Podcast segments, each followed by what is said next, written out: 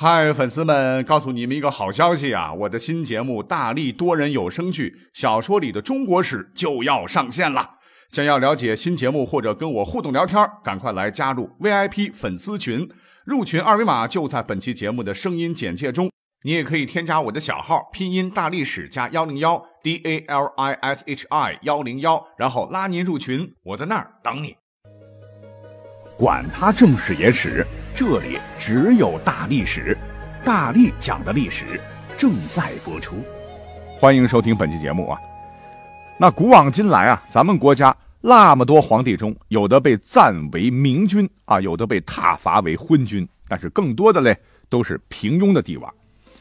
但是历史有的时候并不是完全公正的哈，因为诸如阶级立场不同、个人好恶不同啊，往往很多真实的历史人物啊，并不像流传的史书写的那样，或者是现在的电视剧、小说啊编的那样，要么特别好啊，要么是那么的坏啊，尤其是皇帝。那今天这一期呢，我们就先来做一期，呃，看看哪些帝王啊在历史上被严重低估的节目啊，来为他们出口恶气。我们第一位要讲的这位皇帝哈，乃是五代后周的建立者，他是谁呢？估计很多人都想不起来哈，姓郭名威啊。那我觉得可能很多人对这个名字是非常非常陌生的哈。那为啥说他历史上被严重低估嘞哈？就凭这个冷门程度哈。那我们都知道啊。唐朝是公认的中国古代历史上最为强盛的朝代之一了哈，贞观之治，天下大治，开元盛世，国富民强，万邦来朝。只可惜盛极必衰啊！从安史之乱开始，唐朝由盛转衰了啊，一直至晚唐藩镇割据，天下大乱，五代十国大分裂的时期开始。而郭威他所缔造的后周啊，就属于五代十国中的一朝。那大分裂就意味着大混乱嘛。那个时代哈，各个割据政权改朝换代，皇帝这个换的速度，那比老天爷的脸那翻的还快哈。而且改朝换代的方式啊，只有一个，那就是由手握重兵的大将通过政变啊，从前任皇帝的手里抢来宝座。自己呢当上了皇上啊，然后呢再被手底下一位拥兵自重的权臣干掉，是你方唱罢我登场，如此循环往复。那更重要的是，当时当皇帝的哈大多都是军阀呀，大老粗，只懂武不懂文，什么治理国家呀哈，那当上皇帝就是为了自个儿享福，就是为了威风，哪管老百姓死活啊？当时老百姓苟活乱世，苦不堪言呐。别看皇帝挺多的哈，寿命是一个比一个短啊，死的是一个比一个惨，直接导致啊当时的各国啊江山最长的不过几十年，最短的也就十年。嗯，那混乱的时代啊，似乎是愈加混乱啊，分久必合的统一之日，在那个时候真是遥遥无期呀。哎，可谁也没有想到，正是郭威的出现与后周的建立，忽然使得这个悲催的时代。迎来了新的曙光。我们要重点介绍一下郭威哈。郭威呢，出身贫寒啊，母亲改嫁，这个郭呢是跟着继父姓的，估计还纹过身啊，勇武过人，外号郭雀儿。曾经因为醉酒杀过人呐，但是从军之后啊，领导从李继涛换成了李存勖，换成了李嗣源，换成了石敬瑭，换成了刘知远。年轻时啊，有棱有角，几十年磨的是溜圆，兵法韬略，领兵打仗就不说了哈。他在治国安民方面，那也是一把好手。我们要说一下哈，他最后一个 boss 啊，刘知远是后汉的开国皇帝啊。郭威当时是尽心辅佐呀，成了老刘的左膀右臂。可谁知道呢？老上司命薄啊，刚开国就病死了，郭威就成了顾命大臣。很快，后汉就发生了凤翔啊、河中啊、永兴三镇叛乱。那朝廷派了几个人前去平定，都是铩羽而归啊。最后还是老郭出马，一个顶俩，保住了后汉的江山。这老郭平时人缘好啊，平易近人，不光大臣们啊很喜欢他，将士们也特别拥戴他啊。回回打仗呢，他都是身先士卒，亲冒矢石啊。一旦有功，重赏手下的将士。那更难得的是，还会亲自去抚慰受伤的士兵啊！爱兵如子，所以那个时候啊，郭威已经具备了取而代之、自立皇帝的一切条件。那三镇叛乱之后啊，后汉政权内部又发生了内乱，郭威受到牵连啊，在京师开封的亲属全部被杀了。于是将在外的郭威，在众将士的拥护下，是挥师回京师啊，找后汉当时的隐帝算账。那这个隐帝不听劝告，领兵出征，结果被乱兵杀死。那郭威这个时候离称帝只差一步之遥。哎，可是这个郭威很聪明啊。那回到朝廷呢，没有立即称帝啊。一方面让太后先主持大事，以安人心；一方面是严肃军纪，很快恢复了京城的治安秩序。紧接着，他立了新的刘姓皇帝，稳住宗室啊，让。惊涛骇浪瞬间变成了毛毛雨，那政治手腕啊确实高。不过哈，郭威啊，他并不是要保后汉江山呐哈，有兵有权呐，那我也得称帝呀。局势稳定以后呢，立即让手下啊先搞了一个假情报，说大事不好了哈，契丹要南下进犯了。太后当时哪有主意啊？赶紧任命他领兵出城。到了澶州这个地方啊，也就是后来北宋和辽国澶渊之盟的发生地，数千将士发生兵变，拥立郭威为帝啊。郭威被迫遵从，登基称帝，建立了后周，就是后周太祖啊。当然，这个被迫是打引号的，肯定是假的了哈。那都是经过导演、剧本、演员演绎的。郭威手底下有个大将，那就是北宋的建立者赵匡胤。那估计就是学习了老郭这招哈，后来发动了著名的陈桥兵变啊，如出一辙的套路。那这么看起来，没错哈，郭威那也是通过军事政变登上皇帝宝座的哈。但是说他是一位被低估的皇帝啊，其实呢就在于他当上皇帝，与那些流氓军阀皇帝那可是大大不同啊。那他建立的后周也与五代十国其他那些个王朝有着本质上的区别。你比如说，他继位以后啊，并没有像那些大老粗皇帝一样哈，广招美女淫乐啊，胡吃海塞，搜刮民脂民膏，而是改革弊端啊，很有作为。经济上呢，是罢除牛租，撤销营田务啊，减轻了百姓的负担，散田于饥民，让他们有粮可种。那在政治上，他改进了前朝许多残酷的刑罚，并惩治贪官，使朝野清明，军心稳定。由此啊，饱受几十年战乱的百姓开始能够定居下来，满目疮痍的国家逐步步入了正轨。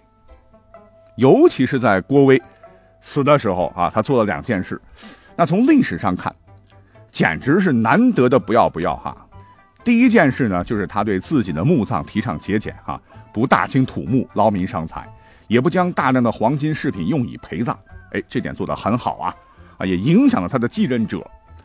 第二件事呢，他是以德才取人，啊，他把这个皇位，最后呢传给了谁啊？传给了异姓的义子柴荣，哎，并没有将后周天下交给姓郭的自家人。我们翻一翻史料啊，这在我国几千年历史中啊，除了奴隶制、部落联盟、尧舜禹的禅让啊，和类似汉献帝啊禅让曹丕等等这种被迫的禅让。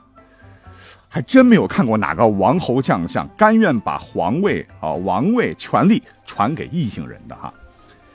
那事实也证明郭威的做法无比正确啊。正是柴荣，他是继位以后更加勤勉治国啊，励精图治，后周才成为了当时最为强大的一个北方政权，为日后篡位的赵匡胤是扫清了障碍，结束了自后唐以来半个多世纪的混乱局面。也打下了无比坚实的政治、军事、经济基础，使得中国再次步入了统一。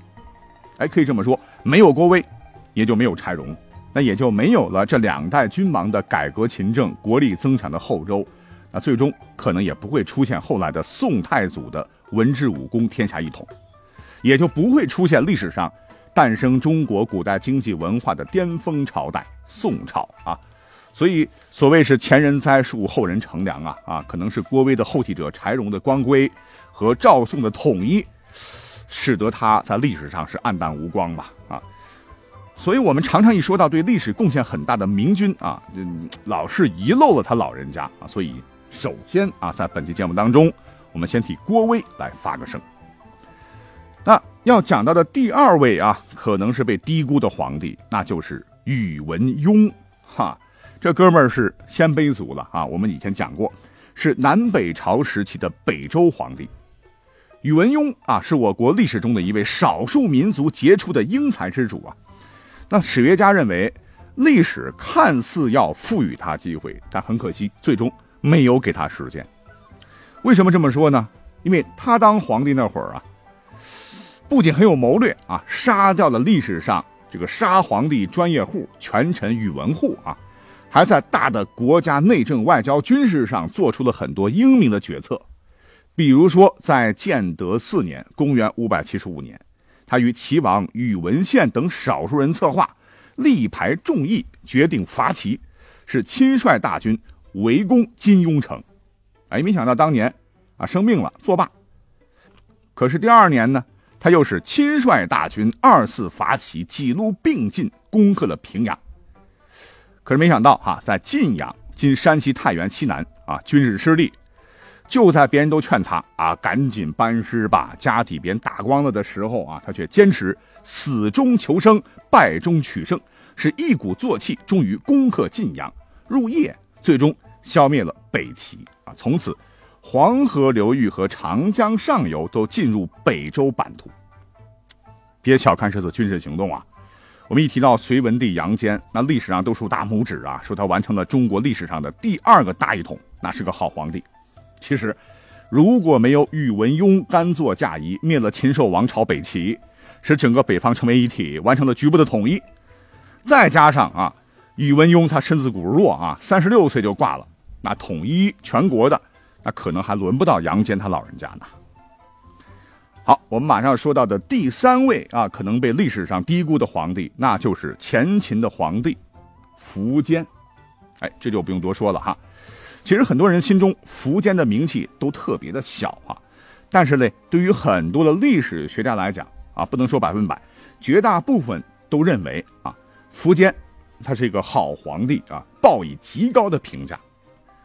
那在很多专家当中啊，有一位著名的历史学者叫做博阳，他就认为，在中国数千年历史上啊，有资格称得上大帝的不过五人，他们是秦始皇、汉武帝、前秦王苻坚、唐太宗李世民和康熙。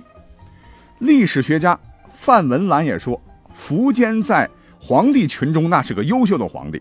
他最亲信的辅佐王猛，在将相群中也是最一流的将相。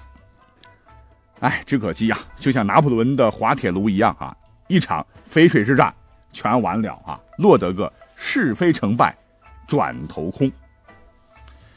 那第四位我们要讲到的皇帝嘞，是后周的世宗柴荣。刚才引申过哈，就连宋代著名的理学家朱熹。啊，都要为他背书，说五代时什么样，周世宗一出便震啊，巴拉巴拉。也就是说，朱熹相信呐，周世宗真真是一代霸主。别看啊，我们查查历史，柴荣在位也就短短的将近将近六年吧，五年半啊，文治武功了得啊。那我们引用欧阳修先生的话：“区区五六年间，取秦陇，平淮右。”负三关，威武之声震慑一下；而方内言儒学文章之事，考制度，修通理，定正月，议形统，其制作之法，皆可施于后世。所以说，有些历史学家一致认为，在柴荣在位的五年半的文治武功啊，已经决定了他老人家必将成为结束唐以来两百多年割据动荡的决定性人物，是五代十国。第一明君，也是那个黑暗时代最为耀眼的皇帝。但是嘞，柴荣啊，他还是生错时代了哈。因为当时的医学条件差啊，所以呢，在位五年半啊，将近六年，哎，他就嗝屁了啊，把机会留给了后来的赵匡胤。好了，说了四位了哈，我们再来讲第五位。那第五位被低估的皇帝，我说是王莽，嘿，那各位应该没啥意见吧？那王莽我们都知道哈，中国历史上新朝的建立者啊，也称建兴帝或者新帝。虽然说啊，篡汉狗贼让他遗臭万年，但他也以自己创造性的哈超前性的政治治国理念，被列为历史上哈最强的疑似穿越者，因为他所进行的改革，啊，是一个全面而深刻的改革。比起古代历史上任何一个改革家，什么王安石啦、张居正啊，那简直是超前中的超前，深刻中的深刻。因为他当时搞的那一套啊，那以我们现代人看起来，那不就是我们当代人还要为之奋斗很久很久的大公社会的样子吗？比如说土地国有化，禁止私人买卖，将土地重新洗牌，没有土地的农民一对夫妻会分到一百亩田地。不足的由国家补偿，实行土地国有化，私人不准买卖土地，人均土地一百亩啊。多占地的人家，不管是富豪巨士还是普通百姓，立刻要无条件交出土地分给平民，土地不允许抵押买卖。我们注意啊，当时那可是个封建时代哟。那你这么搞的话，还搞什么封，搞什么建了呀？还有啊，就是国家专卖和国企政策，比如说酒啊、铁呀、盐呐，全部收为国有。国家是统一发行钱币，山川河流、自然资产、矿山全部为国有，私人开采要征税，而且要登记办理营业执照。再有呢，就是贷款制度啊，经营生意农商的可以向国家贷款，国家收取利润的十分之一；进行祭祀或者丧事的，国家可以无息贷款等等啊。那在这里，我要不说是哪个朝代哈，我们这乍一听还真以为是近现在才有的制度哈。所以客观的讲啊，不是王莽政策不好，而是政策好，你得等社会生产力发展到那个程度再说噻，否则那就是场灾难的啊。好，下面第六位我们说到的这个被低估的皇帝呢，就是我们要重点说说的唐宣宗李忱。李忱呢，因为母亲是身份卑微啊，自己是庶出啊，注定是成不了天子的。他从小呢就是。呆滞木讷这么一个孩子，连走路都经常跌倒，骑马都会从马上掉下来。《资治通鉴》说他宫中皆以为不会，智慧的慧啊，不会就是痴呆、智障，至少呢是个弱智。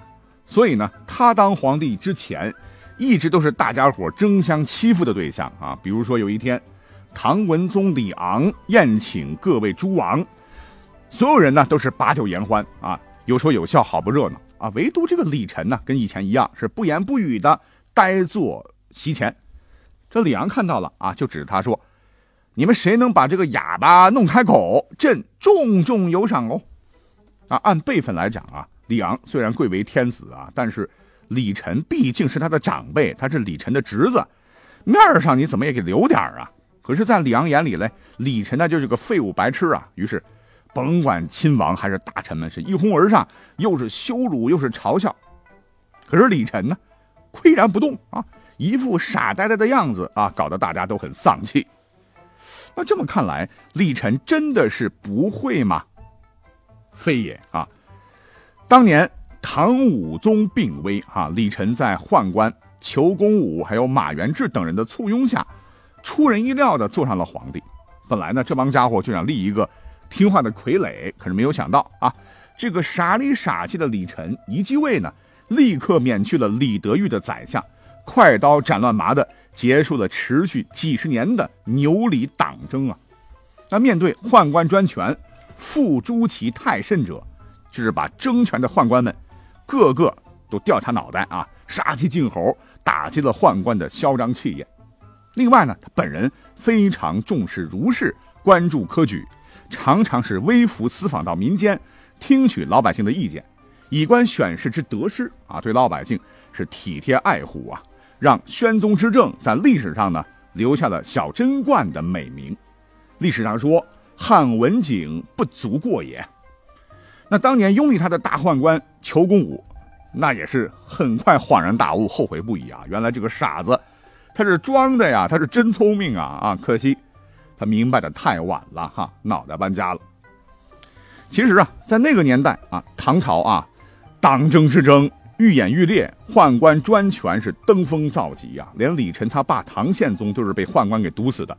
再加上亲王之间为了皇位，那也是你死我活，斗争惨烈啊。那李晨的傻，其实我们现在看来简直就是大智若愚啊！你说，那这么个皇帝，历史上知名度不高啊，实在是太可惜了哈。所以今天把它搬出来讲一讲哈。那由于时间关系，还有几位皇帝，什么隋炀帝杨广啊，啊，还有史上被误解、谜团最多的雍正啊，被李世民和武则天的光芒掩盖的大唐皇帝李治啊，还有正史记载的哈，注意不是《三国演义》啊，年方十八、天资仁慧、质量甚大、爱德下士的蜀汉后主刘阿斗啊。那我们今天就不再赘述了哈。那说起来啊，电视剧、小说。这种的演绎啊，甚至是个人机遇、运气都差点啊，让他们真的是被掩盖在历史的光芒之下啊。他们真的是无愧为中国古代最被低估的皇帝啊！想想来啊，真的是无限感慨啊。那既然我们本期节目讲到了被低估的皇帝，那肯定就有高估的哈。所以下一期呢，我们就来讲一讲历史上被高估的皇帝们的故事。希望你能够喜欢啊。我们下期再会喽。